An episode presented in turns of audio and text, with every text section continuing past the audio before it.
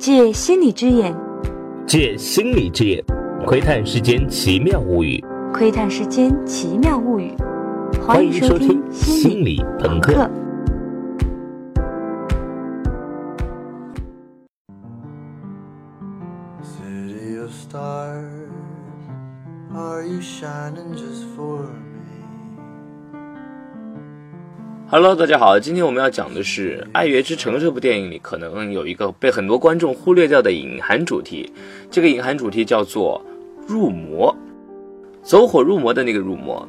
为什么这么说呢？我们从《爱乐之城》里一种很特别的处理手法说起。你是不是好几次在片子里看见一幕很特别的景象？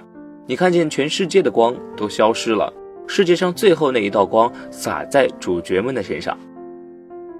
你第一次注意到这道光，应该是男主角 Seb 在餐馆弹圣诞小曲儿的那一次。雇他的那个老板三令五申只准他弹规定曲目，否则就解雇他。可是忽然在那一瞬间，Seb 好像鬼迷心窍了一样，他脑子里好像只剩下眼前的钢琴键和脑海里响起的旋律。观众不爱听，老板要发火，工作要丢，都无所谓了。他不顾一切地把这个旋律弹出来，于是那道光出现了。塞布笼罩在这道光里，弹出了那首《City of Stars》。你第二次注意到这道光，应该是女主角米娅参加那次关键的面试。她一听到选角导演说我们要看你的即兴表演，就有点手足无措。但是在接下来的那一瞬间，米娅好像忽然排空了脑子里的所有杂念，好像完全忘记了自己过去那么多次的挫败。忘记了对选角导演多次忽视自己的不满，忘记了对自己成名的渴求，他完全沉浸在了自己的表演里。于是那道光又出现了，米娅笼罩在这道光里，唱完了整部片子最动人的一首歌。你第三次注意到这道光是在全片的最高潮，米娅和塞布五年后重逢，塞布感慨万千，不知如何是好。但是接下来，当他在钢琴前坐定的时候，你能从他的眼神里看到。他一下子又回到了当初在餐馆弹琴时抛开一切的那个状态。他弹起《City of Stars》的前奏，世界又一次暗淡了。那道光打下来，米娅和 Seb 笼罩在这道光里，度过了另一种人生。片子里这道光还不止出现这几次，但举这几个例子啊，应该足够了。那么这道光到底在哪些时候出现呢？其实很简单，他每一次都是在男女主角抛开所有杂念，完全沉浸在自己的创作和表演里的时候。当 Seb 忘记自己丢掉饭碗的危险，当米娅放下了当明星的执念，那道光就洒了下来。所以这道光象征的其实就是人的一种精神状态，也就是一开始说的入魔。入魔就是精神极度专注在一件事情上，而进入了一种痴狂的状态。入魔的时候，你会完全的忘我，你会百分之百沉浸在完成这件事的乐趣里。你不会去想你为什么要做这件事，你不会去想万一事情失败了会有什么后果，你甚至不会想起来你是谁。这就是真正意义上的知行合一呀！你的意识里只剩下你的行动，除此之外，你心中没有半点杂念。这一刻的你全然的纯粹。人什么时候会入魔呢？首先当然是你在做的是一件你真正热爱的事情。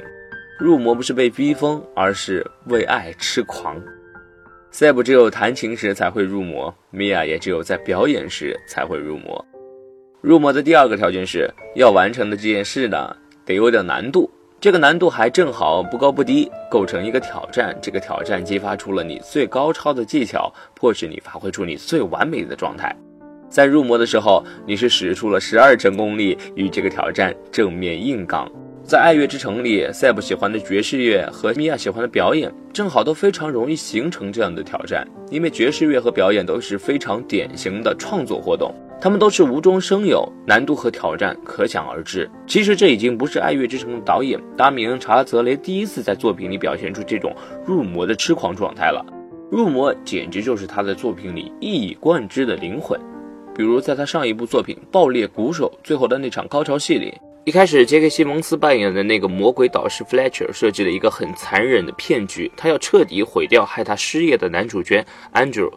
Andrew，他故意让 Andrew 准备错了要表演的曲子，让他在毫无准备的情况下登台演出，而底下看表演的每一个都是能够决定他前途的大咖。但没想到的是，内心受到十万点暴击的 Andrew 反而抛下了一切，毅然返场。这一刻的 Andrew 其实就是那个弹起《City of Stars》的 Seb，就是那个唱起《The Force Who Dreamed》的 Mia。Andrew 入魔了，世界除了眼前的鼓槌再无其他，他开始了人生中最完美的一次表演。而接下来才是爆裂鼓手中最让人动容的一刻，魔鬼导师 Fletcher 竟然被这场完美的演出吸引，跟随 Andrew 一起入魔。他竟然变得全然忘我，在这场完美的演出开始之前，还不可抑制的复仇怒火竟然顷刻间消散。他被男主角打起节拍，指挥他一起完成了这场完美的演出。而当 Seb 弹起他的爵士，当 Mia 忘情的表演，当 Andrew 抛下被终结的艺术生涯，当 Fletcher 忘记复仇的初心时，他们体验到的到底是什么呢？他们体验到的根本就是人生巅峰啊！你以为要走向人生巅峰，只有靠当上总经理、出任 CEO、迎娶白富美才可以吗？并不是，入魔完全可以跟他们媲美啊！当那束光打下来的时候，一切心外之物都烟消云散了。你体验到的是纯粹的狂喜，这就是为什么有很多人把入魔与幸福画上等号。他们只不过没有用“入魔”这个词罢了。入魔好像不太好听，所以这些年它只是被另一个听起来很高大上的心理学名词代替了，那就是心流。心脏的心，流动的流。你是不是经常听到有人说，想要幸福，那就要活在当下？而心流呢，不就正好是只有当下吗？不就是把其他所有的东西都抛在脑后吗？所以，按照某些人的思路，越是经常处在心流里的人，就越幸福。那这么说起来，那些痴迷于游戏的网瘾少年，岂不就是古往今来最幸福的人了？要知道，玩游戏也是最容易达成心流的活动之一啊。但我看没有多少人会同意“网瘾少年最幸福”这种说法吧。恐怕只有一小波那种喜欢一言不合就跑到深山老林里打个坐、修个禅的人，才会那么简单粗暴把心流和幸福画上等号。即使那些严谨的科学家和敏锐的艺术家们对心流都有更清醒的认识，他们都不约而同地看到，心流跟其他一切给人带来快乐的体验一样，它有一种让人上瘾的魔力。沉浸在里面的时候的确无比快乐，但是当时过境迁。你回过头来看它时，它最终到底是成全了你，还是害了你？其实很难预料。比如提出心流这个概念的心理学家米哈里·契克森米哈赖，在他的书《当下的幸福》里就举出过各种负面心流的例子。他说，参加过越战或其他战争的美国老兵，有时会缅怀战火中的经历，并把它描写成一种心流。蹲坐在战壕的火箭发射器旁，生命的焦点顿时变得清晰。目标就是在敌人消灭你之前，先下手为强。二战之前的德国民众对希特勒的崇拜，也经常让他们进入心流。江湖上有个传说，说当年有些女粉丝听希特勒的演讲，听着听着就直接性高潮了，这简直是大洪水级别的心流啊！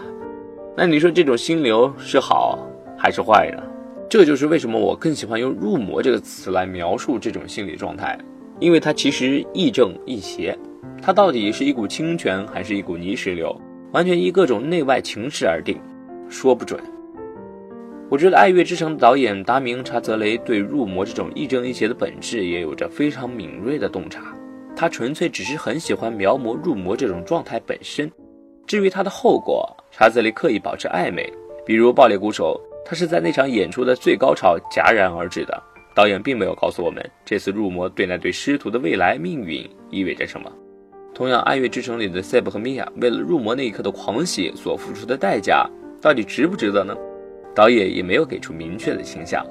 尽管如此，我觉得我在《爱乐之城》最后那段无比绚烂的第二人生里，还是感受到了点什么。对于这段第二人生，大家的解读好像都是说，虽然男女主角在现实中分开了，但能在想象中携手一生，已足够欣慰。而我呢，宁愿做这样的解读。我不知道，当我从这道光里走出来的时候，现实是变得更好，还是更糟了？我不知道，为了让这道光洒下来，我放弃的那些东西，究竟值不值得？我甚至也不知道，为了让这道光洒下来，我是不是伤害了那些爱我和我爱的人？我只知道，当我沐浴在这道光芒里的时候，我感觉自己像是过完了心满意足的一生，如此便无憾了。好了，这期节目就到此为止。我是振宇，请大家订阅我们的公众号“心理朋克”，回复“爱乐之城”可以找到本期图文，里面还有对《爱乐之城》里爱情和梦想这两大表面主题的分析。